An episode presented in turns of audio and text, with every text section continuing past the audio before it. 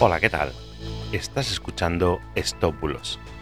Yo soy Mr. Oizo y hoy te voy a hablar de Elizabeth Alexandra Mary, o más conocida como Isabel II.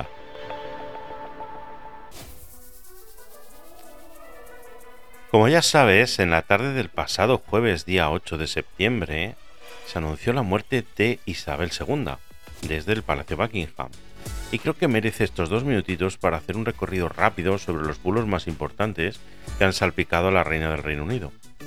De hecho, ese mismo día, sobre las 2 de la tarde, Buckingham publicó un comunicado diciendo que estaban preocupados por la salud de la reina. Pues rápidamente ya salieron bulos diciendo que la BBC había cambiado su color corporativo de rojo a negro por dichas noticias, cuando sabemos que la BBC cambió estos colores hace unos años. Pero además también salieron impostores haciéndose pasar por la propia BBC para decir que ya había muerto. Bueno, todo falso. Sí, al final murió. Y una vez muerta, nos han intentado colar noticias como la de que sus perros serían enterrados vivos con ella. Y aquí en España también han corrido bulos sobre, por ejemplo, los famosos tres días de luto oficial declarados por la presidenta Díaz Ayuso. La reina Isabel siempre ha sido objeto de bulos.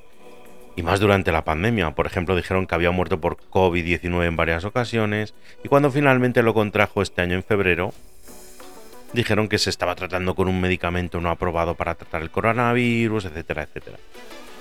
Otro bulo famoso fue cuando la declararon culpable de la desaparición de 10 niños indígenas en una escuela canadiense y que habían encarcelado además a un hombre por preguntar por el supuesto arresto de la reina.